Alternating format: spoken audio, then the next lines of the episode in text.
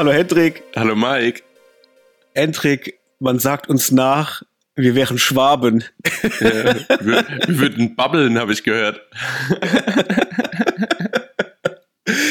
ja, äh, ein ganz, ganz, ganz, ganz lieben Gruß geht raus an den Planet der Filmaffen Podcast. Die haben uns in einer ihrer letzten Folgen oder in der letzten Folge erwähnt, Bezug genommen auf unsere Obi-Wan-Kritik oder unsere Besprechung. Von dem her, liebe Grüße gehen raus. Vielen lieben Dank. Und wir sind keine Schwaben. Wrong.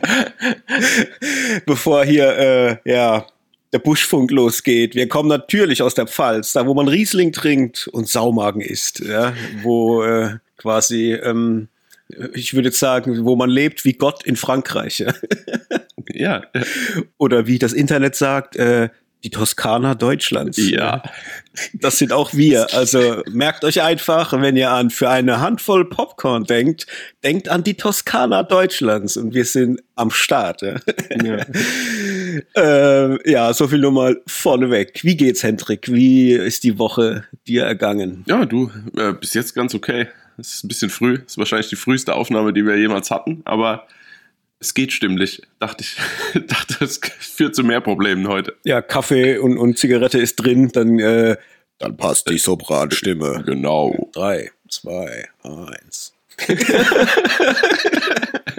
ja, wie geht's dir? Hau raus. Äh, du, mir geht's auch gut. Ich bin auch schon relativ früh heute aufgestanden, so gegen 7 Uhr, was in meiner Welt tatsächlich früh ist weil ich eher so ein Typ bin. Also früher bin ich relativ spät immer aufgestanden. Das war immer so 10, 11 äh, ist so meine Uhrzeit gewesen. Aber mittlerweile hat sich das so eingebürgert, dass ich irgendwie so gegen 8.30 Uhr, 9 Uhr wach werde, wenn ich mir jetzt nicht den Wecker stelle.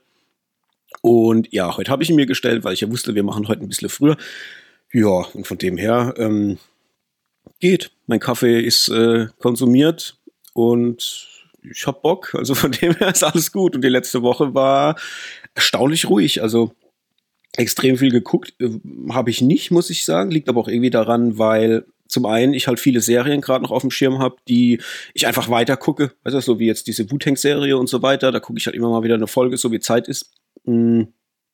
Und filmtechnisch sind wir ja aktuell so ein bisschen im Sommerloch. Bis auf das, worüber wir dann heute noch sprechen. Äh, vielleicht ganz kurz. Wir werden über Jurassic World, ein neues Zeitalter sprechen, der jetzt frisch in die Kinos gekommen ist. Und wir haben uns noch den Michael Bay Actioner Ambulance rausgesucht. Der ist jetzt frisch in den äh, in die Verleihung äh, in die Verleihung ja. in die Verleiher gegangen. Ne? Man kann den jetzt Verleihung Verleihungen eher nicht, glaube ich. genau. Das schmiert er wohl eher ab. Ja. Äh, der kam jetzt frisch auf die Plattform zum Leihen. So, genau. aber. Genau, richtig. Da haben wir dann natürlich auch mal einen Blick riskiert und wollen da noch heute drüber sprechen. Äh, bin ich auch mal gespannt, wie so, ja, die Meinungen sind. Wir haben ja uns so ein bisschen ausgetauscht, aber jetzt noch nicht so in der Tiefe. Von dem her freue ich mich. Äh, Gab es was Cooles in der letzten Woche, was du geguckt hast? Irgendwas Geiles, Neues oder auch meinetwegen irgendwas komplett Bescheuertes, worüber man sprechen sollte? Nee, nicht unbedingt. Ich habe eine kleine Doku geschaut in der ARD-Mediathek. Ging um Amazon, Wirtschaftsmonopol. Mhm. Und mhm. äh, lustig, weil, also nicht lustig, aber es gibt diverses, was ich schon wusste, aber so geballt ist es immer irgendwie ein Schlag in die Fresse. weißt du, es sind so Sachen, die sind irgendwie völlig klar. Klar machen die das so, klar machen die das so. Aber wie arg das ist, da ging es jetzt in der ersten Hälfte, ich glaube, es geht eine Dreiviertelstunde, wie gesagt, in der ARD-Mediathek und die erste Viertelstunde oder so ging es dann um zwei, drei Hersteller von Produkten oder, oder Großhändler von Produkten, die ihren Weg quasi über Amazon ins Internet finden. Das ist der mhm. erste Punkt. Wenn du theoretisch was verkaufen willst, ist es scheinbar so, wie haben sie es so schön ausgedrückt, das fand ich so gut, das musste ich mir direkt merken ähm, die Monopolmautstelle für die Autobahn. Okay. Fand ich irgendwie ein sehr guter Vergleich. Und das ist ja so arg, was da abgeht, gell? Gerade jetzt äh, durch, durch Pandemiezeiten oder so, wo dann auch Einzelhändler auf, auf Online-Shops umgestellt haben, etc.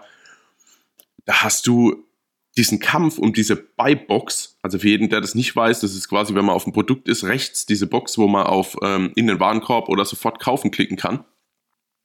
Das bekommt nicht jeder Artikel und da entbrennt ja, ein richtiger Kampf um diese Buybox. Und das ist mhm. so, so arg. Da ist jetzt nur mal ein Beispiel von einem Juwelier, äh, Juvedi. Also meiner Freundin sagte das was, ich habe das noch nie in meinem Leben gehört.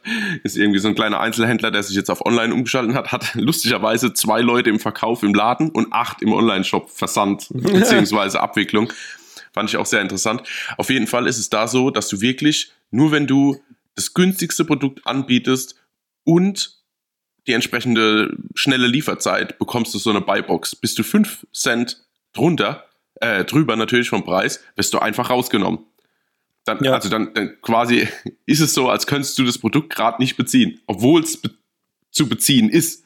Und das, mhm. fand, und das fand ich so arg. Das ist dann zum Beispiel so, dass, was weiß ich, Amazon hat dann ähm, seine, seine Verwaltungskosten um 5% erhöht. Also du als Verkäufer musst quasi 5% mehr pro verkauften Produkt an Amazon zahlen.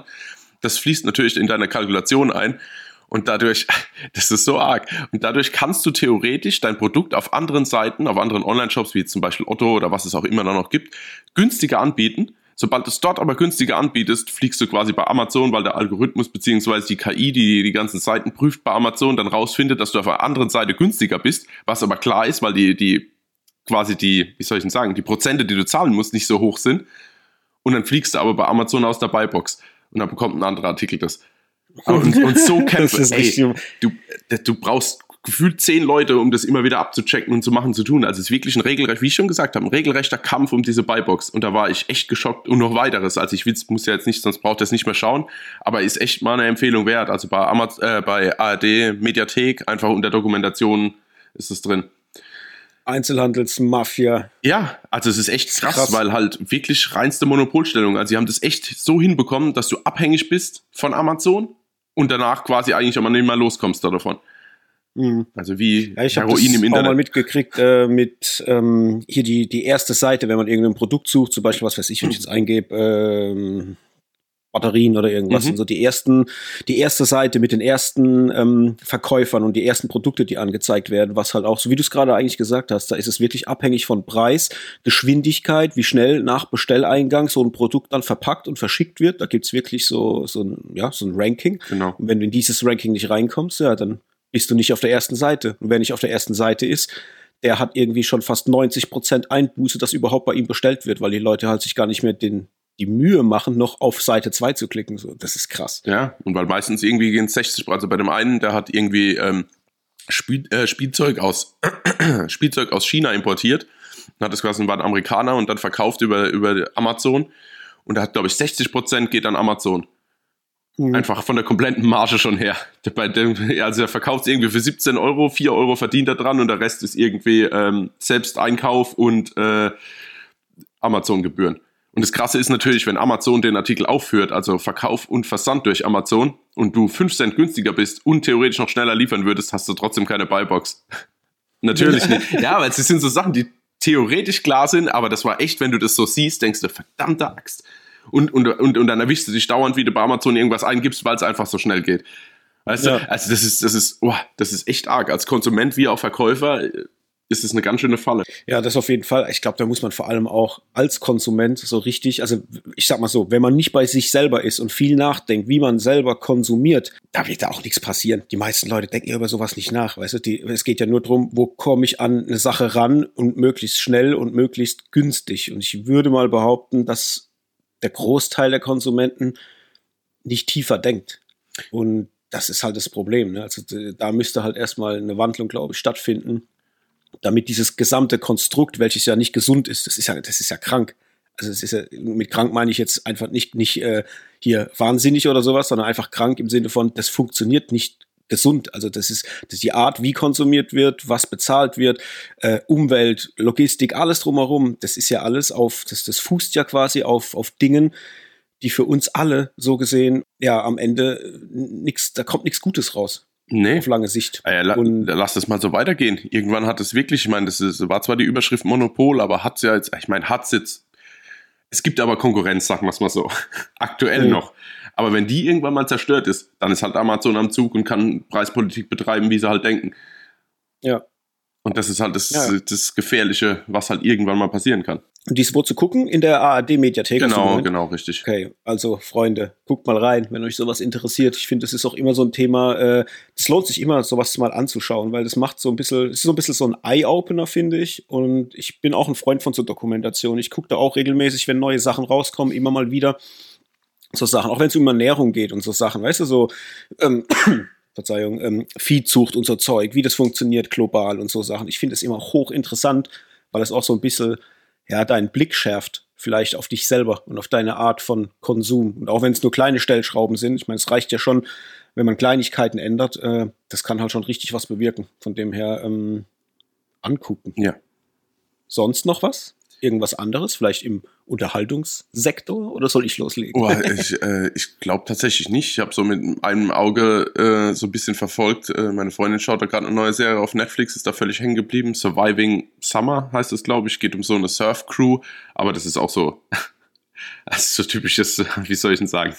Mir, mir, fällt da gar kein Beispiel ein, weil ich das alles gar nicht schaue, aber das ist halt so, äh, ja, junge Mädels und Typen, die ganz arge Probleme haben beim Surfen, so mit Liebe und Zukunft und okay. ja, also keine Ahnung. Aber ich habe sonst tatsächlich schwach, also bis auf das, was, über was wir jetzt heute sprechen, ähm, hm, so gut wie nichts geschaut. Also war halt auch Fußball und so ein Kram. Das ist halt das Problem, wenn du tausend Interessen hast, ja. musst du halt irgendwie klarkommen. Nee, dann schau, hau du doch mal los. Ich bin gespannt.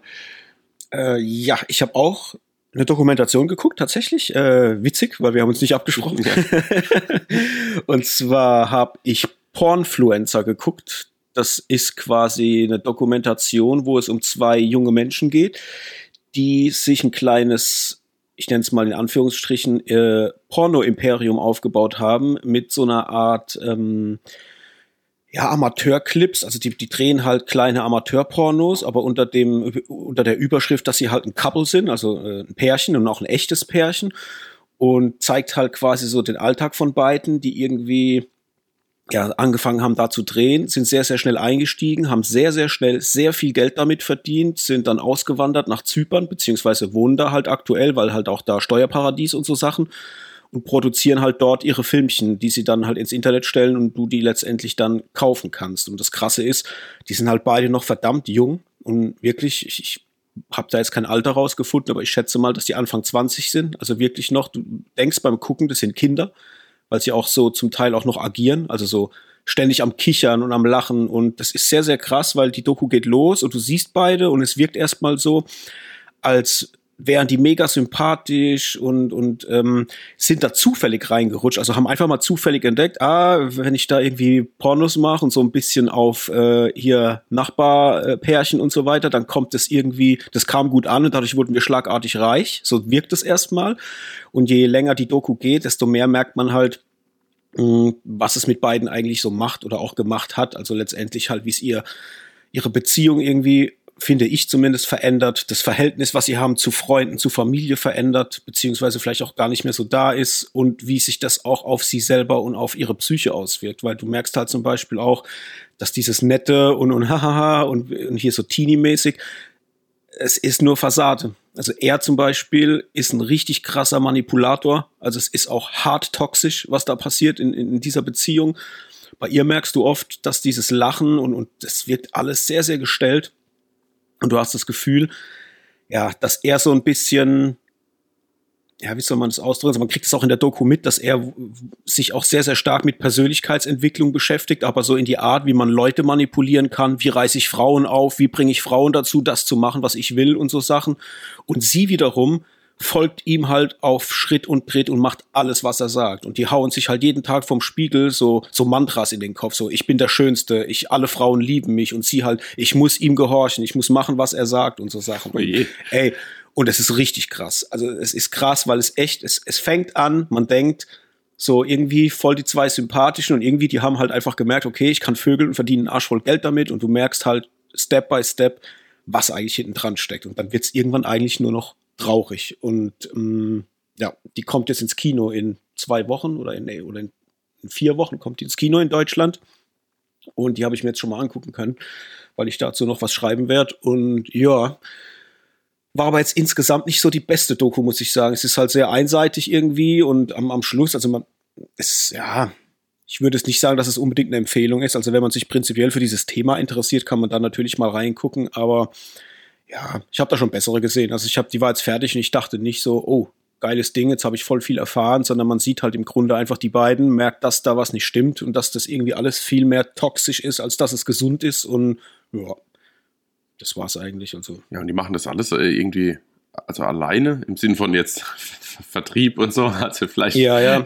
Ja, die haben sich quasi, die haben Online-Seiten angemeldet und äh, worüber die halt ihr Zeug vertreiben und das, und er wiederum zum Beispiel, also sie vögelt nur mit ihm, aber die laden sich regelmäßig Models ein, also, also Porno-Models und fahren auch mal nach Prag oder wo und mieten sich da mal für Wochen, äh, wochenlang in irgendwelche Wohnungen ein und haben halt verschiedene Models da und mit denen drehen die dann. Dann machen die halt einen Dreier oder er vögelt irgendwelche anderen Weiber und sie filmt es auch noch so mit und das ist auch für sie so völlig in Ordnung. Also du merkst halt auch dann so in der Doku, dass er halt äh, ein Riesenverlangen nach Sex hat permanent, auch mit anderen Weibern halt vögeln will. Sie wiederum sagt aber, nee, sie will mit keinem anderen Mann, sie will nur mit ihm.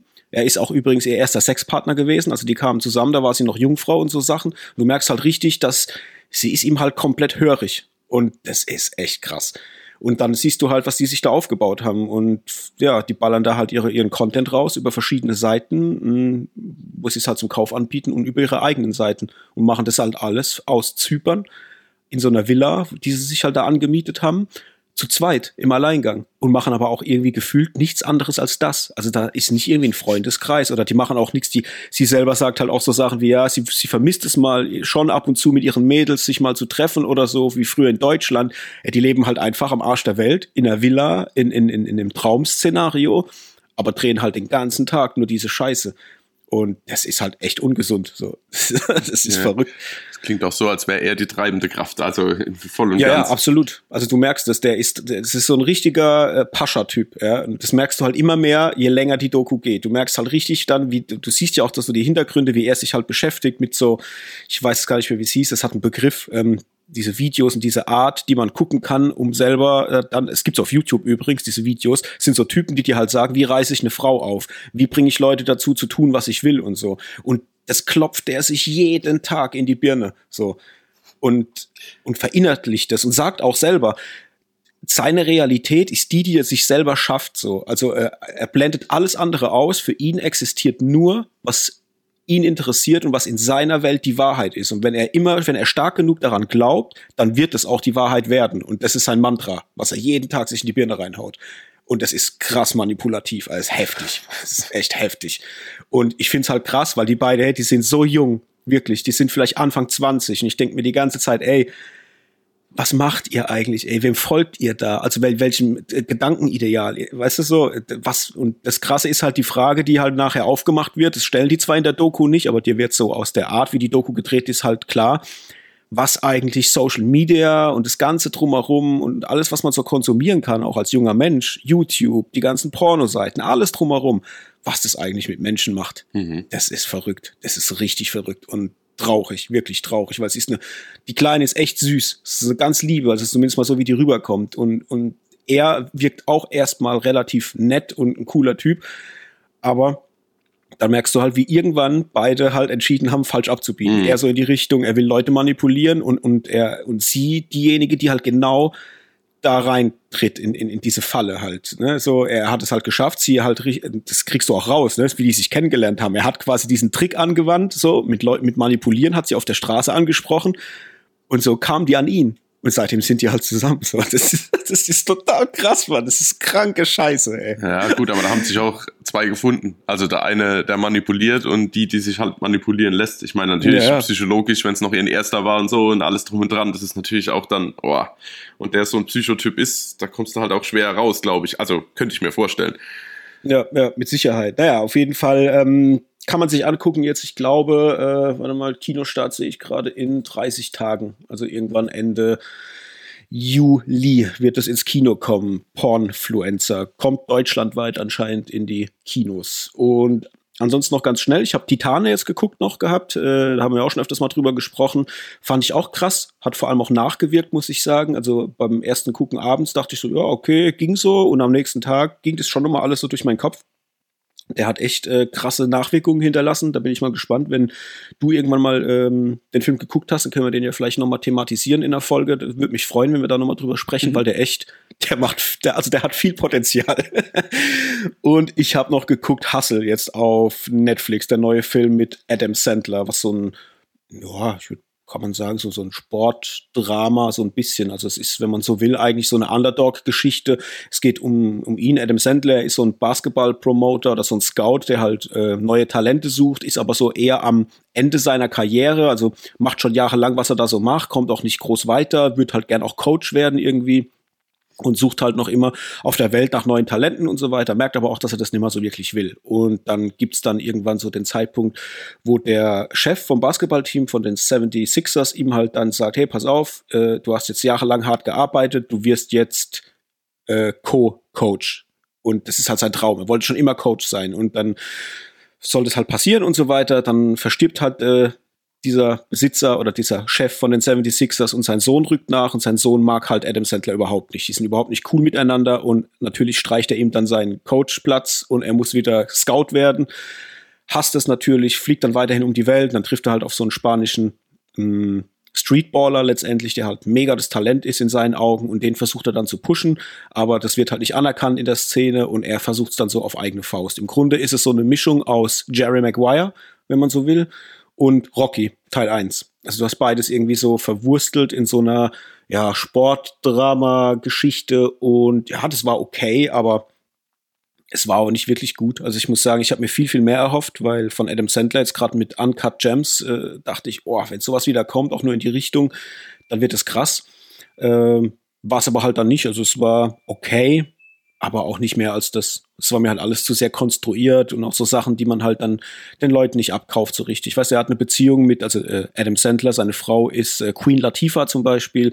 Da kommt halt nicht ja, da musst du schon lachen. Ja jetzt ne? schon lachen, ja. Ich ja. wollte es gerade sagen. Ey, da kommt, also die, die spielt es gut. Also die, die, die ist diesmal nicht over the top. Man kennt sie ja, dass sie sehr gern so extrem over the top ist, wenn sie actet. Und das ist da, äh, diesmal nicht. Die ist schon so ein bisschen reduzierter, aber man nimmt ihnen halt die, diesen emotionalen Part nicht ab. Also ich würde gerne wissen, wann habt ihr euch mal verliebt? Also die, das wird zwar im Film irgendwann mal kurz thematisiert. Da wird übrigens sehr, sehr viel thematisiert im Sinne von, äh, man kriegt halt jeden Scheiß erklärt. So von wegen, äh, ja, damit es auch jeder noch rafft. Mhm. Das hat mich halt mega rausgeholt.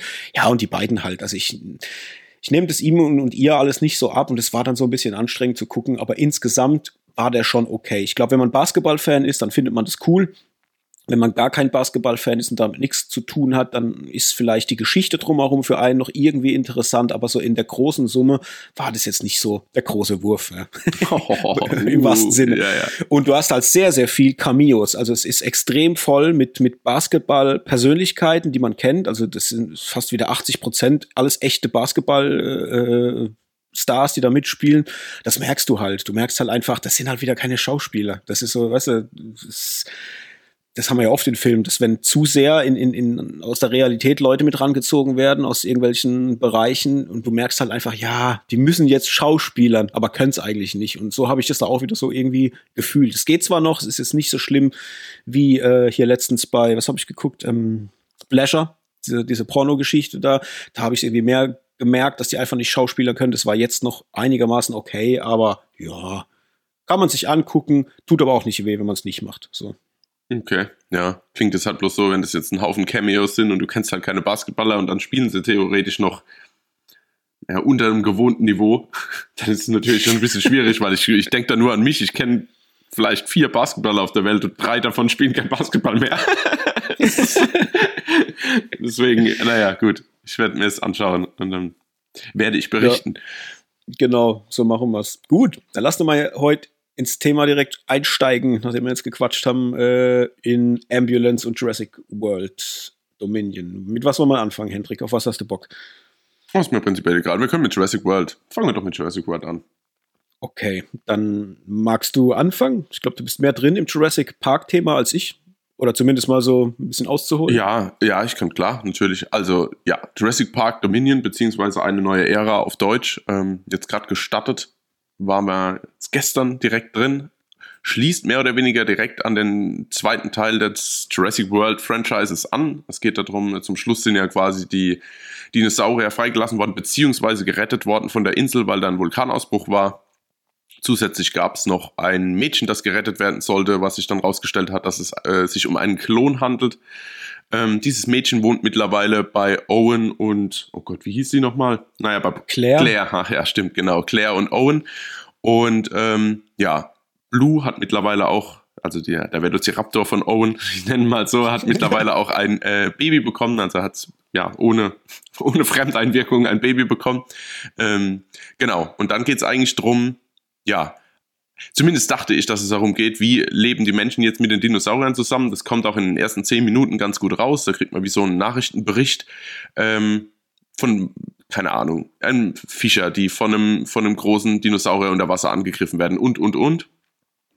Dann stellt sich aber relativ schnell raus, dass es eine neue, ja, ein neues Unternehmen gibt. Äh, Biosyn heißen die.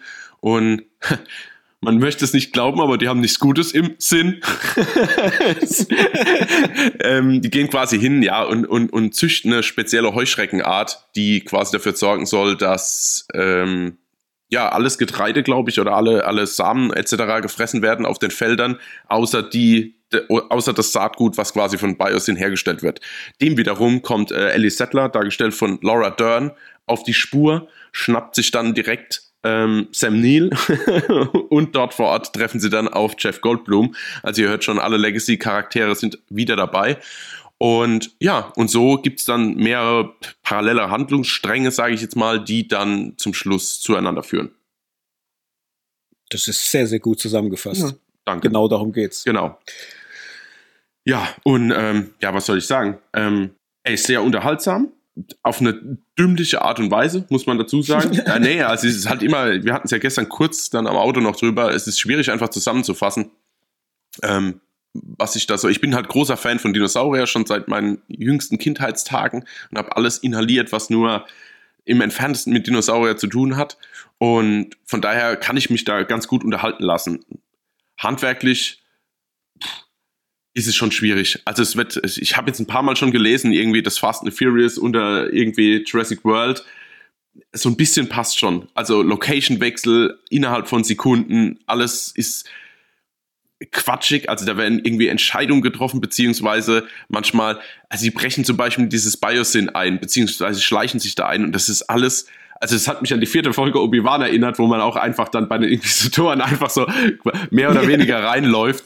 Also es ist für das, dass das alles so abgesichert ist und so, ist das halt alles schon nicht nachvollziehbar. Klar, wir reden von einem Film, in dem es um Dinosaurier geht, aber also da ist nicht mal die Welt in sich sinnig. Und mhm. das finde ich immer ein bisschen schwierig. Wobei aufgrund auch, also andersrum, trotz dieser langen Laufzeit von, glaube ich, 146 Minuten, ähm, ballert er halt komplett durch. Also du kommst fast nicht dazu, also zumindest während des Films lachst du zwar ab und zu, weil du merkst, okay, das ist jetzt irgendwie total quatschig, was da passiert. Auch die, die, die, die Kontakte mit Dinosauriern. Ich habe immer das Gefühl, so, keiner muss mehr wegrennen. So, also entweder die heben die Hand, um die Dinosaurier zu beruhigen, oder sie können sich ganz normal bewegen, weil die Dinosaurier warten, bis sie sich versteckt haben und dann finden sie sie nicht mehr. Also das sind so Sachen, die poppen dann immer mal wieder auf.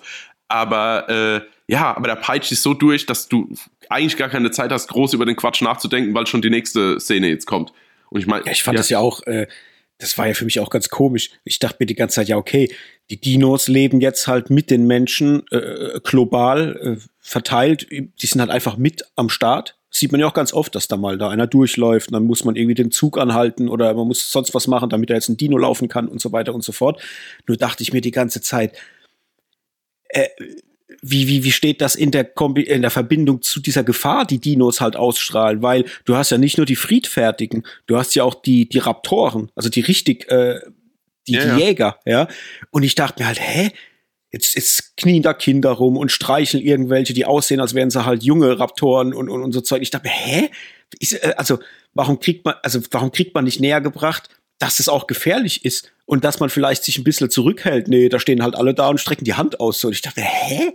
Also das war für mich irgendwie, also ich muss vielleicht auch dazu sagen, ähm, vorneweg, ich bin jetzt nicht der allergrößte äh, Jurassic Park-Fan und weiß auch nicht um die ganzen Fortsetzungen so wirklich Bescheid. Ich habe Teil 1 natürlich geguckt, aber habe jetzt von dieser zweiten Trilogie, Teil 1 und 2, ich glaube zumindest mal Teil 1 habe ich ein bisschen reingeguckt, den zweiten kenne ich gar nicht. Deswegen ist es zum einen so, dass ich jetzt den Jurassic World natürlich sehr mh, mm, neutral sehe. Also ich habe da keine Vorbelastung durch andere Sachen oder so. Ich habe das jetzt einfach hingenommen für das, was es ist. Aber das fand ich dann schon komisch. Also das war irgendwie so, so Larifari erklärt, finde ich. Das hat mir irgendwie so ein bisschen, naja. War es ja auch immer. definitiv. Also gebe ich dir auch recht, auch, da, auch wenn du den zweiten Teil, also den Teil davor geschaut hast, äh, wird es nicht plausibler. Also die Sache ist, wie okay. die damit umgehen. Ich meine, du kriegst dazwischen drin, also das so allgemein festgelegt ist, dass die jetzt nicht alle über den Haufen geknallt werden, die Dinosaurier, weil es ja halt gibt. Und da gibt es ja auch diese, ich will jetzt sagen, große Diskussion ist aber Quatsch. Man sieht ja, glaube ich, nur in diesem anfänglichen äh, Nachrichtenbericht so eine Abstimmung, wie die Leute quasi damit umgehen möchten. Und da ist ja auch quasi ähm, alle ausschalten quasi auf Platz eins und dann kommt irgendwie danach irgendwie Schutzreservoirs äh, eröffnen oder weiter bestücken. Aber viel mehr Informationen oder Input gibt es da auch dazu nicht. Und ich gebe dir vollkommen recht. Also wie die Menschen damit umgehen, ist schon teilweise echt Hanebüchen. Ja, auf jeden Fall. Ich dachte mir auch die ganze, also die thematisieren ja auch diesen Schwarzmarkt für Dinosaurier ja. und ich dachte mir, hä, wenn die auf der ganzen Welt überall leben, wieso existiert dann ein Schwarzmarkt? Also, äh, wenn, wenn Papageien auf der ganzen Welt heimisch wären, warum brauche ich dann noch einen Schwarzmarkt für Papageien? Also, äh, ja, ich, wobei ich jetzt glaube, ja, dass sie jetzt nicht überall alle gibt. Also ich meine, nur weil es Löwen auf der Erde gibt, Weißt du, es ist ja jetzt nicht, oder, ja, oder meinst du jetzt, wenn es Löwen in Deutschland gibt? Dann naja, aber es, es, hat ja schon, es hat ja schon so vermittelt, als würden äh, Dinosaurier jetzt global gesehen existieren. Also nicht nur jetzt irgendwie äh, in Amerika ja, oder sonst so. wo, ja. sondern es sind ja überall. Aber da dachte ich mir halt, ja, okay, aber warum, warum gibt's dann einen Schwarzmarkt? Also ich habe den Sinn dieses Schwarzmarktes nicht so ganz verstanden. Also der Sinn für mich war nur, damit die sich halt in Malta treffen können und damit Oma sie halt noch einen Auftritt kriegt, so weißt du. Äh, ich dachte, was, was ist jetzt also was ist jetzt der, der Auftrag dieses Schwarzmarktes? Für mich war das wirklich nur, ja, Oma Sie und halt diese Pilotin, die man hier irgendwie dann reinbringen muss. Ja. So, die, die, die muss ja auch irgendwie in die Geschichte rein äh, geprügelt werden. Und ich habe, sonst habe ich nicht begriffen, warum dieser Schwarzmarkt existiert. So, das war, ich, ich dachte die ganze Zeit, hä? Also, ja, ich glaube, kommt jetzt noch was? Also ich glaube, weil es halt illegal ist, die zu halten. Und ich glaube, du kannst ja dann halt mhm. nicht einfach irgendwie einen wegsnacken aus einer Herde oder so, sondern kaufst dann halt, ich weiß es nicht. Ah, ich versuche es jetzt aber auch nicht ja, zu erklären, okay. bin ich ehrlich. Nee, also müssen wir auch nicht, das ist ja Schwachsinn. ist halt der ganze Film, ich meine, es zieht sich ja da durch. Ähm, ja, ja. Ja, was mich auch ein bisschen gestört hat, fällt mir jetzt gerade ein, das wollte ich gestern schon sagen. Ey, diese, also dieses vermeintliche Klonmädchen hat ja so eine furchtbare, ich weiß nicht, ob das die Synchro ist oder der Originalton, so eine furchtbare, wie nennt man das, Schreie? Also, wenn, wenn ja. die quasi losschreit, also Scream Queen wird sie nicht mehr. Also es war ja furchtbar. ich habe jedes Mal gedacht, oh ne, bitte. Also ich meine, auf der anderen Seite, klar, Schrei, weil es sind Dinosaurier da, verstehe ich schon. Aber wow, also das war schon hart für die Ohren, muss ich sagen. Ja, ein bisschen zu oft auch. Ja, ja, also genau. Also ich, zwei, dreimal dachte ich, hä, warum habt ihr das jetzt nicht besser dosiert, mhm. wann und wie die schreit? Also es war einfach so, so, so Dauergequäke. ja, ja. Und ich dachte, hä, was ist das denn? Warum schreit die jetzt Ja, zuerst so, nur trotzig am Anfang und nur Scheiße und dann hat es nur noch geschrien. Wobei ich sie wiederum als äh, Schauspielerin, ich muss ja sagen, ich, ich kannte die ja bis dato noch nicht, mhm. weil ich habe ja das vorher auch nicht gesehen und so weiter, aber ich fand die, ich fand die ganz süß, so in, in der Art, wie sie das dargestellt hat. Also so, so das junge Mädchen und irgendwie hat die für mich das alles gut rübergebracht, fand ich. Also die, ich habe echt so dreimal überlegt, ah, okay, kann die das, kann die das nicht, aber die war, die war in der Pfalz würde man sagen, goldig. Ja. Goldig. Äh, goldig. ja. Ähm, fand ich ganz okay so. Der habe ich das schon irgendwie abgenommen. Ähm, weitestgehend zumindest. Mhm. Ja, war auch okay. Erinnert mich ein bisschen an El Fanning. So vom, vom ja, Ding her. Ja, absolut. Hast, hast du recht, da musste ich auch dran denken. Ja. Das war so, das habe ich sofort so auf dem, auf dem Schirm gehabt. Da habe ich gedacht, ah ja, genau, daran äh, ja. erinnerte mich. Ja, und ansonsten, also ich muss sagen, ich fand den schon unterhaltsam, aber auch nicht mehr als das. Also es war, wir hatten es ja gestern auch kurz dann nach dem Kino darüber gehabt. Hm, ich würde behaupten, der lohnt sich schon dass man sich den im Kino anguckt, aufgrund seiner Schauwerte, weil er halt einfach groß ist und er muss auf die Leinwand. Und zu Hause, glaube ich, würde ich den nicht nochmal gucken wollen. Also da habe ich eher das Gefühl, dass er mich da nicht mehr interessiert auf einem kleineren Bildschirm, weil letztendlich der gibt ja nicht viel her, außer die Schauwerte. Ich meine, die Story ist, ist Quatsch, das ist eigentlich alles Quatsch, aber halt einfach groß und unterhaltsam in Bezug auf Schauwerte, Lautstärke, Dinos, die vorbeilaufen und so Sachen. Und das ist halt was, das funktioniert für mich auf der Leinwand sehr, sehr gut und da kann man durchaus sein Popcorn nehmen und, und unterhalten sein. Dann für, äh, wie lange geht er? Zwei Stunden 27. Mhm. Sieb, ja, doch. Ja. Aber mehr als das eigentlich auch nicht. Also war nicht so einfach, den noch zu bewerten. Also ich habe echt so überlegt, so von meiner Letterbox-Bewertung war ich so zwischen zweieinhalb, drei. Aber irgendwie hat er mich dann doch relativ unterhaltsam aus dem Kinosaal entlassen, muss ich sagen. Also ich hatte so irgendwie meinen Spaß und tatsächlich liegt es daran, ich habe noch überlegt, warum war das so? weil er so äh, charmant ist. Der hat so so eine charmante Dümmlichkeit. Mhm. Und das ist irgendwie was, das kann ich dem dann verzeihen. Das sage ich, ja, okay, das war jetzt totaler Quatsch. Das war alles hanebüchener Kack, ja. Aber irgendwie war das so charmant. Und dann hast du noch natürlich die Legacy-Charaktere, die irgendwie ja auch charmant sind. Ich meine, so ein äh, Sam Neill, wenn er da kommt und grinst und dann auch so ein Jeff Goldblum, das ist halt, das ist einfach charming, ja. Und dann ist das okay. Dann hat er mich einfach für den Moment gut unterhalten. Mein, mein Snack war leer, mein Getränk war leer. Ich hatte eine gute Zeit gehabt, kann das aber auch am nächsten Tag wieder komplett vergessen. Es ist schon kein Faktor mehr bei mir. Und dafür war das okay. Und dann dachte ich, ja gut, dann kriegt er drei. Weil irgendwie, das war jetzt nett. Mhm. Und da gibt's andere Vertreter, äh, die sind halt deutlich weniger nett und charmant, wo ich sage, ja, okay, die wollten so ernst sein und haben es nicht hingekriegt da gibt's halt dann weniger Bewertungen. Ja, aber bei dem, ja, ich glaube, wenn man mit der Familie ins Kino geht, wenn du Kinder hast, die eh auf Dinos äh, abfahren und sind da Fan und kennen auch vielleicht die Teile dann zuvor, ist das halt ein Happening. Du guckst dich da ins Kino, es ist laut, es rumpelt von links und rechts und hast ein Dino-Happening und danach tut es aber auch keinem mehr weh. Ne? Mhm. Ja, ja, denke ich auch. Also auf jeden Fall im Kino zu konsumieren. Ich würde mir ihn wahrscheinlich zu Hause nochmal anschauen, weil er mir dann doch besser gefallen hat wie der Teil davor. Wobei ich den auch nochmal auf jeden Fall für einen Rewatch hernehmen muss. Ähm, da ist mir einfach zu wenig hängen geblieben. Aber muss ja auch an irgendwas liegen muss sagen, ich hatte echt Freude mit der einen oder anderen Action-Szene, aber weil du jetzt auch gerade, also Malta, muss ich jetzt mal so rausheben, das war halt so, war aber schon im Trailer klar, dass das genau mein Moment wird. Also mit, mit, mit also ja, mit einem Motocross durch die, durch die Innenstadt verfolgt von Velociraptoren, da hat man mich halt einfach mit, so, so plump bin ich gestrickt. Aber weil du jetzt gerade Kinder erwähnst, ich muss auch sagen, ich war gestern so ein bisschen, wir kommen da so ins Kino und ich schaue so, was so hinter uns, ich muss ja immer ein bisschen kurz einen Scan machen, wer da so hinter uns sitzt und neben uns und kurz mal einordnen, was das für Dudes und Duderinos sind.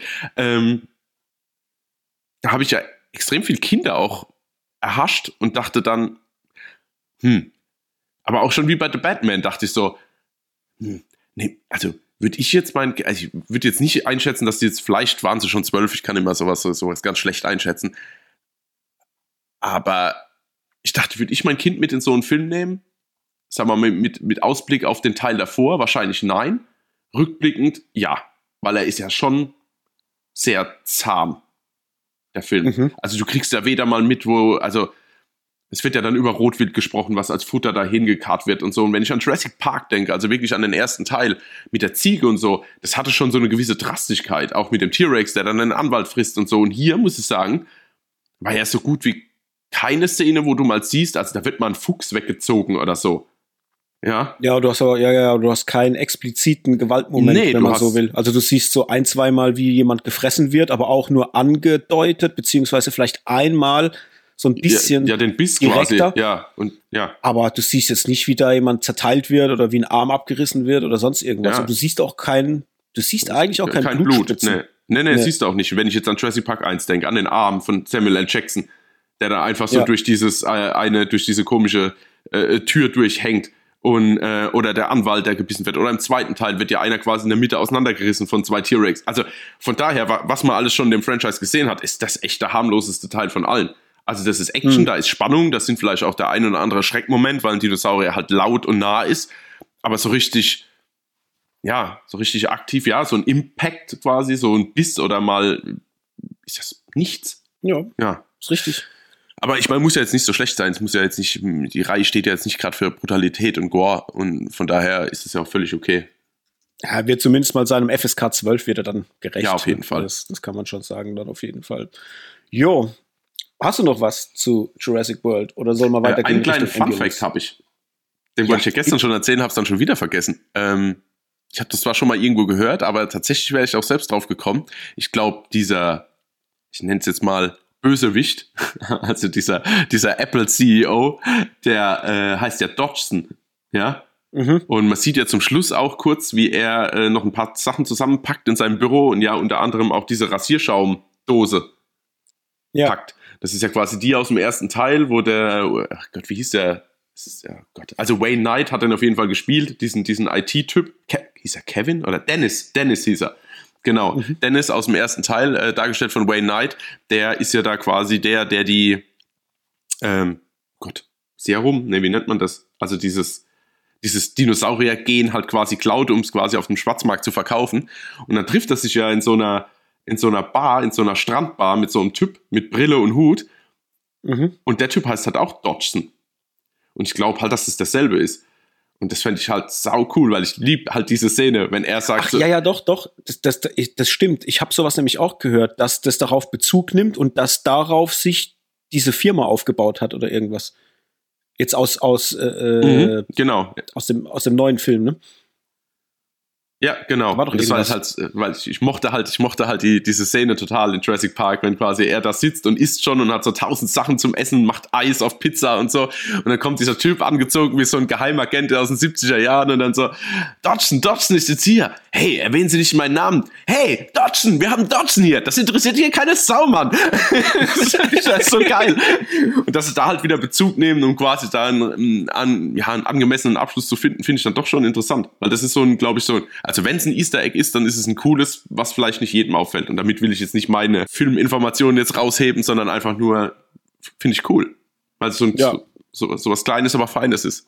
Dann auf jeden Fall mal drauf achten, Freunde, wenn ihr euch den Film anguckt. Hm, ja. Lohnt sich. Genau. Und was sich auch lohnt, oder auch nicht, kommen wir jetzt gleich dazu, ist Ambulance. Vorher noch äh, kurzer, äh, kurze Info. Jurassic World hat jetzt knapp 400 Millionen eingespielt weltweit. Mhm. Verrückt ging jetzt schon relativ gut durch die Decke. Ne? Also da sieht man, die Leute haben immer noch Bock auf dieses Thema. Hm, bin ich mal gespannt, wie der sich jetzt in den nächsten zwei, drei Wochen dann entwickeln wird, ob es eher abbricht oder ob der noch mehr Zuwachs bekommt. Hm, meinst du, der knackt die Milliarde? Bestimmt, oder?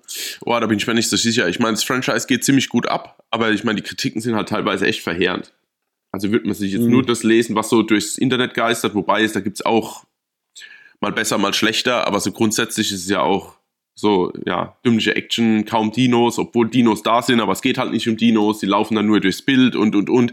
Ja, also es könnte sein, dass sich die Zuschauer davon abschrecken lassen. Ich bin mir nicht sicher. Ich sag jetzt mal, der spielt 850 ein. Okay, schauen wir mal. Weil ich, wenn man Dings als Vergleich rannimmt, weil es ja hieß, das wäre so der Fast and Curious der Jurassic Park -Reihe. Furious. Curious sind immer noch äh, wir. Curious, ja, stimmt. Furious, ich komme immer durcheinander. Ja. Fast and Furious 9. Ja. Der hatte 730, hatte der gemacht gehabt. Äh, war ja auch knapp mhm. an der Milliarde einigermaßen. Naja, wir schauen ja. mal. Können wir ja, ja. bei Gelegenheit nochmal drüber sprechen. Dann lass uns über Ambulance reden. Ähm, ganz kurz, worum geht's in Ambulance? Ist der aktuelle oder letzte Film von Michael Bay, der jetzt gerade verfügbar ist auf den Streaming-Plattformen, kann man quasi jetzt frisch leihen. Und worum geht's? Es geht um Will Sharp, der dringend Geld braucht für ja, eine OP seiner Frau oder eine medizinische Versorgung seiner Frau. Und natürlich hat er dieses Geld nicht, aber er hat einen Adoptivbruder, nämlich Danny, gespielt von Jake Gyllenhaal. Und Danny wiederum ist ein ja, sehr charismatischer Dude, ist anscheinend ein Berufsverbrecher und bietet, Dan, äh, bietet Will dann an, dass er ihm helfen kann, aber nur unter der Prämisse, dass er ihm wiederum hilft bei einem Banküberfall in Los Angeles. Da soll ein Haufen Geld dabei rauskommen und das wiederum soll dann natürlich Will helfen, das Leben seiner Frau zu retten und sein Leben natürlich dann auch wieder in die geregelten Bahnen zu kriegen. Und natürlich, wie hätte es anders sein können, geht das ganze Thema schief und es beginnt eine Flucht in einem Krankenwagen. Das ist Ambulance. So einigermaßen zusammengefasst. Habe ich was vergessen? Ähm, ja, vielleicht kurz zu erwähnen, also Flucht im Krankenwagen, ja, aber also das, was, was es ja vielleicht noch ein bisschen anzieht, ist ja einmal, dass quasi noch ein angeschossener Polizist in diesem Krankenwagen liegt und sich eine Krankenschwester, dargestellt von Isaac Gonzales, sich darum kümmert, ihn am Leben zu halten. Was ja die Sache noch ein bisschen, die Spannungsschraube noch ein wenig andreht. Ja, genau. Und die, äh, die, die Michael Baysche Sexiness-Schraube auch noch, weil ich muss hier, Isa Gonzales, ja, äh, ich weiß noch, wo du gemeint hast, so äh, im Voraus, ja, da gibt's auch so Szenen, wenn die sich da so drüber beugt, über diesen, über den Kopf so und dann hier, ich hab echt so das Close-Up auf ihren Arsch, ja, und ich yeah. musste so lachen. Ja, und die Sonne, die im Hintergrund Couch. untergeht, die noch irgendwo durch irgendeine Spalte durchscheint im Krankenwagen. Ja. vor allem, vor allem wirklich, da sitzt ja Jake Gillenhall und das Close-Up äh, geht auf den Arsch von Isa Gonzalez und äh, sein Kopf ist so hinter dem Arsch irgendwo, aber das passt halt vom Winkel her nicht. Weil ich habe da mal geguckt, ja, dann gibt's einen Schnitt und dann in der nächsten Szene sitzt er halt wo, wo der Arsch nicht ist. Und ich denk mir, hä? Das haben die doch jetzt nur so als, als Money Shot benutzt, um, um den Arsch von Isa Gonzalez in Szene zu setzen, weil wirklich direkt, wenn der Schnitt kommt, sitzt der da nicht mehr. Also du merkst halt richtig, ja, okay, die Szene hat nur diesen Sinn gehabt, dass man sie so in Szene setzen kann. Ich habe so gelacht, ich habe so gelacht. ja, da kann, da kann er nicht, ähm. da kann er nicht anders, der gute Michael Bay. Mu muss er immer. Auf jeden Fall Ambulance. Also ich muss sagen, ich hatte zuweilen meinen Spaß damit. Der war jetzt äh, zumindest mal am Anfang gar nicht so schlecht. Und das liegt aber zum großen Teil auch daran, dass er halt sich an Dingen ähm, abarbeitet, die ich halt schon kenne. Ich meine, der hat einen ganz, ganz starken Verweis auf Heat, auf jeden Fall, gerade bei dieser Heist-Szene äh, zu Beginn Mm, die dann schon sehr, sehr cool war. Das war schon sehr geil inszeniert mit der Action. Also es hat mir echt Spaß gemacht, äh, mir das anzugucken. Ich fand es cool und muss auch sagen, dass sich das schon noch ein, Stück weit hinzieht. Man kriegt da richtig Spannung und ich hatte auch so ein bisschen schweißnasse Finger, weil ich echt, ich war wirklich so an Feiern, hatte da Bock. Aber für mich hat es sich dann so ein bisschen verloren. Also je länger er geht, desto langweiliger gefühlt wird er. Ich habe dann gemerkt irgendwann, so ab der Hälfte, oh, dass es mich gar nicht mehr so interessiert. Mir war es dann so wirklich so, oh, was, was, was soll denn jetzt noch kommen? Also das war so, da ist zu viel, da ist zu viel auf der Stelle getreten. Weißt du, wie ich meine? So, das ist, mhm. äh, du hast den Heist, äh, das ist cool, du erwartest, dass dann irgendwie an die Action angesetzt wird und dass es auch irgendwie actionbehaftet weitergeht, aber alles, was dann passiert, auch in diesem äh, Krankenwagen, ist halt so Schwachsinn. Also, ich, ich, ich brauche da jetzt nicht den absolut perfekt durchgeschriebenen Drehbuch, äh, durchgeschriebene Drehbuch für so einen Film. Aber so ein bisschen so äh, Realität, so was weiß ich, wenn die vorne auf dem Beifahrersitz hocken und unterhalten sich über den bösen Bruder, der hinten dran direkt hockt und da ist die Tür offen und ich denke mir, ja, also bitte, also oh, das ist halt so, das sind so Sachen, da denke ich mir, ach komm, ey, oh, ja, das waren halt so, ach, schwierig, schwierig. Der war dann vorbei und ich musste echt viel überlegen. Fand ich den jetzt gut? Fand ich den nicht so gut? Aber er hat mich im Vergleich, das ist verrückt, dass ich das jetzt sagen muss, aber er hat mich im Vergleich jetzt zu Jurassic World dann doch eher gelangweilt. Mhm. Und ja, irgendwie krass. Aber ähm, nichtsdestotrotz muss ich sagen, fand ich den schauspielerisch durchweg gut vielleicht Jack Gillenhall, den ich ja prinzipiell eh nicht so arg gern mag, der war mir vielleicht ein bisschen zu arg over the top. Also der hat gewirkt, als wäre er komplett auf Koks die ganze Zeit. Äh, schwierig. Ja. Äh, Yaya Abdul Martin der Zweite, den fand ich cool in der Rolle. Also den würde ich gern mal in so einem handfesten Actioner sehen. Ich glaube, der kann sowas stemmen. Also mhm. dem, dem würde ich das zutrauen, dass der das hinkriegt. Und ja, der Rest, Isa Gonzalez und so weiter, die ist halt hübsch und das hat so auch gut funktioniert für das, was sie da darstellen soll. War auch okay. Aber ja, der riesengroße Wurf war es nicht. Ich habe es ja gestern zu dir auch gesagt, äh, als wir uns kurz nach Jurassic World auch über Ambulance dann unterhalten haben. Es ist verrückt. Wir kriegen so viel Kacke im Kino und so viel Zeug, was halt Müll ist, dass einem dann so ein Film wie Ambulance vorkommt wie mal wieder was Cooles, obwohl der in Summe eigentlich nicht cool ist. Und du jetzt mittlerweile so einen Maßstab hast äh, an, an Scheiße, die permanent rauskommt, dass dir halt etwas, was ein bisschen besser ist wie Scheiße, schon vorkommt, als wäre es richtig gut. Mhm. Und das ist gefährlich. Also da muss ich mich dann immer wieder so ein bisschen auch selber maßregeln, um da nicht zu sehr irgendwie in, in, in Lob, äh, Hudelei zu verfallen, weil letztendlich war er jetzt nicht wirklich ein geiler Film. Er war okay. Und es war halt mal schön, dass man wieder Action sieht auf der Kinoleinwand oder halt jetzt auch in dem Fall zu Hause, die halt, die nicht zu sehr CGI überbordend ist, sondern auch so ein bisschen mal wieder normale Settings. Man, man ist auf der Straße, man dreht, man hockt nicht permanent im Studio rum und das hat mir irgendwie Spaß gemacht. Ähm, vielleicht ganz kurz, hm, dann kannst du direkt ja mal anschließen. Ich fand diese Thematik mit den Drohnen, also mit dem, der Film wurde ja zum, zu großen Teilen auch mit Drohnen gedreht. Das fand ich spannend, aber auch zu viel eingesetzt. Also das war mir dann irgendwann dachte ich ja, ich habe jetzt begriffen, wie dieser Effekt funktioniert, dass die Drohne sich da äh, in sich selber verdreht und vom Himmel herabfällt. Das war mir dann, da dachte ich, okay, da feiert er sich gerade selber, dass er das, dass er das mit der Drohne so inszeniert. Das hat mir zwar gefallen, aber es hätte ein bisschen weniger sein können. Fand ich aber auch für manche äh, Szenen extrem spannend. Gerade wenn diese Verfolgungsjagd ist und dann geht's einmal so mh, durch so eine Baustelle oder irgendwas durch und dann fegt halt diese Drohne durch diesen Rohbau so durch an der Seite vom Krankenwagen entlang. Und da muss ich sagen, oh, das war arg fett. Also habe ich richtig Spaß gehabt. Das fand ich, sah sehr, sehr stark aus. Hm. Äh, ja, äh, bin ich bei dir. Wollte ich auch gerade rausheben. Ähm, dann bleibe ich mal kurz dabei und dann rolle ich quasi zurück zum Rest, was ich sagen wollte. Ähm, fand ich auch. Also die Drohnenshots waren echt cool. Da hat er da scheinbar auf YouTube so einen entdeckt, der da ähm, die Drohnen krass unter Kontrolle hat und den hat er direkt mal engagiert. Finde ich auch ein cooler neuer Effekt, muss ich sagen. Auch nicht nur draußen, sondern auch in Innenräumen. Also wenn dann kurz eine Verfolgungsjagd durch so einen Tunnel ist, also kein Tunnel, sondern eher ein Flur, also zu Fuß, und diese Drohne zischt dann quasi so durch, den Balken, durch die Balken durch, beziehungsweise durch die Säulen. Fand ich schon cool gemacht. Aber auch dieser, was du gesagt hast, dieser Move, also diese Drehung in der Luft und dann dieser, dieser, dieser Sturz nach unten. Sorry, das kann man bestimmt, also ich glaube, realistisch drei, viermal vor, gefühlt achtmal vor. Also so in jeder Szene, wir brauchen noch eine Füllszene, hopp, lass doch mal so, so eine Drohnendrehung noch, noch einbauen. Ähm, aber schon fett.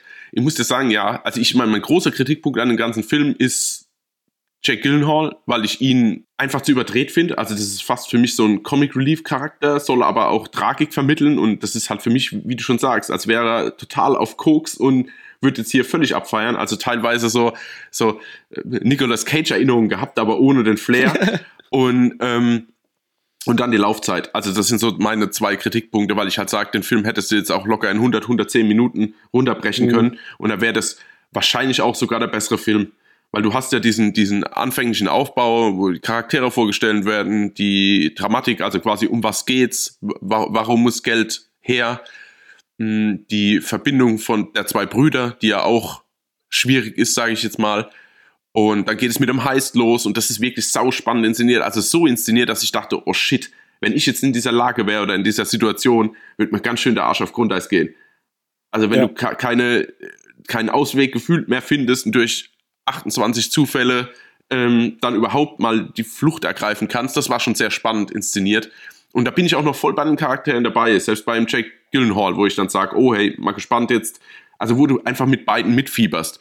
Dann auch noch, wenn sie auf Isaac Gonzalez treffen, beziehungsweise den angeschossenen Kopf, wo ich dann aber auch im Nachhinein fragen muss, hätte man denn jetzt zwei Schüsse verpassen müssen bei diesem Handgemenge? Also ich meine, die waren zu zweit, hätte er den nicht einfach von einem runterziehen können und schon wäre das Problem erledigt gewesen. Gut, auf der anderen Seite käme dann kein Krankenwagen etc. pp. Aber fand ich schon die Entscheidung. Ja, aber mal, äh, das ist aber eine Frage. Meinst du nicht? Also das habe ich so äh, begriffen. Ja der zweite Schuss kam der nicht später durch äh, der Film läuft erstmal eine ganze ja, Weile ja. weiter und, und, er hat ja nur diesen einen äh, vermeintlichen äh, Schuss, ja. diesen Schuss und ich glaube, dass der zweite Schuss durch ähm, die Befeuerung auf den Krankenwagen passiert ist. Nee. Meinst du nicht? Nee, weil der schießt zweimal. Ah, okay, weil ich habe mich gefragt, wenn der einen zweiten Schuss hat, wieso blutet der erst am Ende vom Film und nicht schon vorher? Ja, ich glaube, weil er die ganze Zeit blutet, Wunde. aber da hat ja quasi, der ging ja unter der Schutzweste oder sowas durch. Ja, Deswegen okay. hast du es jetzt nicht gleich entdeckt, wo ich halt sage, okay, also ich bin keine Krankenschwester, aber die Schutzweste will ich als allererstes mal wegmachen. Aber gut, äh, gehen wir jetzt nicht so tief drauf ein, aber ich, also ich bin mir zu 99,9% ja. sicher, dass der zweimal schießt. Also du hörst zweimal einen Schuss. Und mhm. da denke ich mir auch, okay, aber ist halt, muss halt passieren, dass die Story überhaupt weitergeht, sonst werden sie gefasst und, oder erschossen. und dann ist der Film rum und dann ging er 20 Minuten so.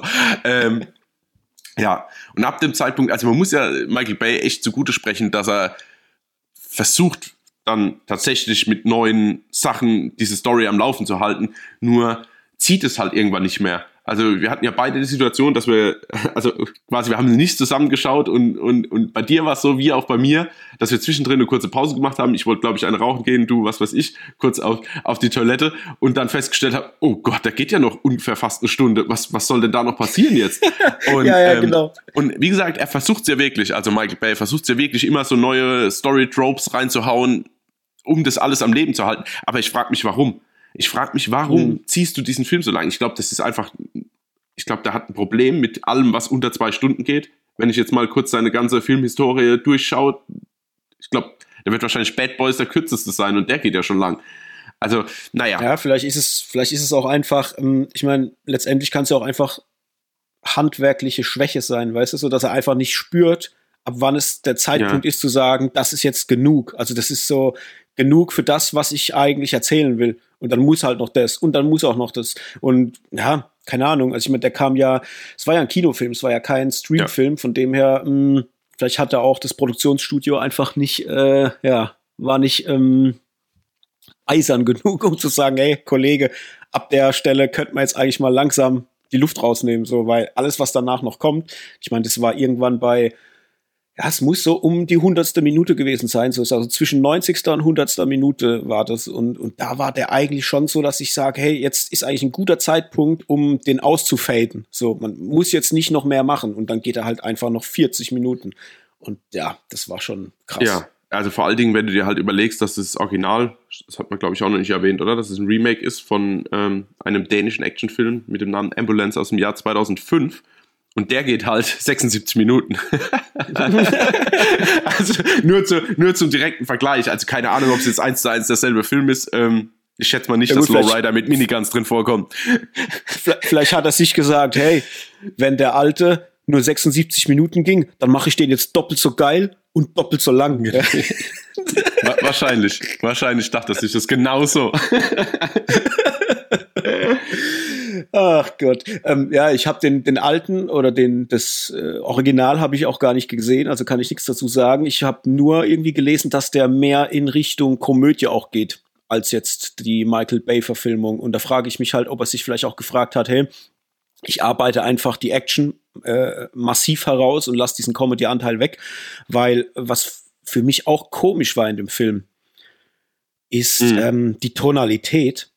Der hatte so viele Comedy-Momente, die aber ungewollt gewirkt haben. Also ja. so, sei es Dialoge oder auch Szenen, ähm, wo ich mir gedacht habe, hä? Was, was wollt ihr mir denn damit erzählen jetzt gerade? Ich, also ich begreife es nicht. Wir haben jetzt eigentlich gerade einen relativ harten Heist-Thriller äh, irgendwie, Actionfilm, aber zwischendrin Dialogfetzen, die aus den 80ern hätten kommen können und wo ich mir denke so, hä? Warum habt ihr das jetzt so reingeschrieben? Also ich, da, da fand ich auch, dass der Film ein echtes Problem mit seiner Tonalität hat in Bezug auf, wann darf er witzig sein und wann geht's wirklich um harte Action. Das war was, das ist mir so ein bisschen unliebsam aufgefallen, muss ich sagen. Hat mich auch rausgeholt jedes Mal. Ja, definitiv. Ich habe jetzt leider kein Beispiel mehr parat, aber es ging mir auch so. Auch drei, vier Mal so, wo ich dachte, eigentlich hat der Film grundsätzlich eine Tonalität, dass da eigentlich coole und fancy Sprüche gar nicht angesagt sind, finde ich, in dem Film. Ja, der wäre für mich, wenn der in so einer Art funktioniert hätte, wie ein Cash-Truck zum Beispiel, mhm. wäre der, glaube genau. ich, richtig geil gewesen. Lass alles weg, was witzig ist, so. Ja, vielleicht am Anfang ein bisschen, bis, bis man merkt, worum es eigentlich geht und ab dann sollte er ernst werden. Das haben sie bei Cash-Truck ja auch sehr, sehr gut hingekriegt. Ähm, und ja, das hätte mir, glaube ich, besser gefallen. Wobei ich ein, zwei Szenen, also gerade die äh, gegen Ende, wenn sie mit den AirPods im Ohr diesen Song anmachen, um so runterzukommen und dann singen die doch diesen alten Softrock-Song ja. und dann kriegt man doch immer den, den, den, den Cut nach hinten zu Isa Gonzalez, die das dann so aus dem Off beobachtet und da muss ich sagen, da musste ich schon hart lachen, weil ich mir dachte, Alter, ist das lustig gerade. Die hocken da vorne und sind so in ihrer Welt und die, den Moment, wenn, wenn dieses Lied reinkommt und man das als Zuschauer dann auch so voll ähm, vermittelt bekommt, das wirkt ja schon sehr cool. Also es ist halt wie so oft, wenn Action und, und dann so softe Musik, das hat, das hat den Effekt, den es bringen soll. Der hat mich auch so gekriegt. Und dann dieser Cut zu ihr und sie be beobachtet das so von außen. Ich muss sagen, ey, fand ich dann sehr, sehr witzig, habe ich sehr gelacht, aber dachte mir halt auch, okay, warum macht ihr das so? Also das ist auch wieder sowas, ähm, wo es von der Tonalität eigentlich nicht gepasst hätte. So, ja. ja. ja, richtig. Ansonsten, was ich noch gesehen habe, äh, verrückt, der hat, äh, was hat er gekostet? 40? Ja, 40 Millionen hatte der Budget. Verdammt wenig für so einen Film, wie ich finde. Also hätte ich irgendwie viel, viel mehr geschätzt. Hat aber auch nur, und das finde ich noch krasser, nur 51 eingespielt. Mhm. Das ist ja richtig flop. Also da ging ja gar nichts. Das hatte ich nicht auf dem Schirm, dass der so gefloppt ist. Ich hatte irgendwie gedacht, der wäre stärker gewesen. Ähm, weißt du noch? Äh, ah ne, ich weiß es selber, ich sehe es gerade. 8. April hatte der Release-Date. Ja. Weil ich habe gerade überlegt, wann der rauskam. Ob der noch so zu, ob der zur vollen Kanne äh, Corona ins Kino ja, kam oder nicht. 8. April? Steht hier bei Box Office Echt? Mojo. 8. April 22, Release-Date. Ja, aber dann wäre ja über ein Jahr vergangen, nachdem. Ach so, 8. April dieses Jahr. Ja, ja. Ach so, okay, ja, okay. Ja, ich war jetzt gerade beim letzten Jahr, da dachte ich, hä, das kann doch wohl nicht sein, dass das jetzt irgendwie ein Jahr bis zum Release bei uns gebraucht hat, weil ich habe dann irgendwie ein bisschen, ja stimmt, aber es war im April. Ähm, ja, aber ich muss jetzt kurz, kurz mal dann erwähnen, also ich habe das jetzt nicht auf dem Schirm gehabt, dass der nur um die 40 Millionen gekostet hat. Das sieht aber verdammt gut aus, gell? Mhm. Ich frage mich dann immer, und das weiß ich jetzt wirklich nicht, ich frage mich dann immer, ob, weil ist ja auch, also ziemlich, ziemlich viel handgemacht in dem Film. Also es ist natürlich mit CGI unterstützt, natürlich ist die eine oder andere Passage auch CGI, aber es ist dann schon viel echte Crashs und, und Auto-Action. Ob das nicht unterm Strich tatsächlich vielleicht sogar günstiger ist wie CGI. Irgendwie habe ich das Gefühl immer, gut, weiß, vielleicht liegt es einfach daran, dass es handgemacht ist, aber ich habe immer das Gefühl, wenn ein Film nicht 200 Millionen an Produktion gekostet hat und nicht mit CGI um sich schießt, habe ich meistens irgendwie für mich ein größerer Impact und ich empfinde den Film als größer wahr. Mhm. Es ist ganz komisch. Also wenn ich jetzt an Jungle Cruise oder an, sagen wir mal, Red Notice denke, ja, was Filme sind, die 200, 250 Millionen gekostet haben. Und es ist für mich aber, holt mich nicht ab in seiner Größe. Also da finde ich, finde ich diesen mhm. Ambulance an sich den opulenteren Film, lass es mich mal so sagen. Ja, absolut. Vielleicht ist es auch deine Wahrnehmung, dass du einfach weißt, der andere Film ist halt im Studio gedreht und man weiß halt Studio, CGI und so weiter und das hat vielleicht für dich auch eine andere Wertschätzung dadurch, wie wenn du jetzt einen Film siehst, der halt einfach auf der Straße gedreht ist. Ne? also meinst du, dass halt das jetzt ein persönliches, äh, nennen wir es mal in Anführungszeichen, Problem von mir ist? Weil ich denke mir halt immer, warum macht man es nicht alles handgemacht, wenn das so geil ist?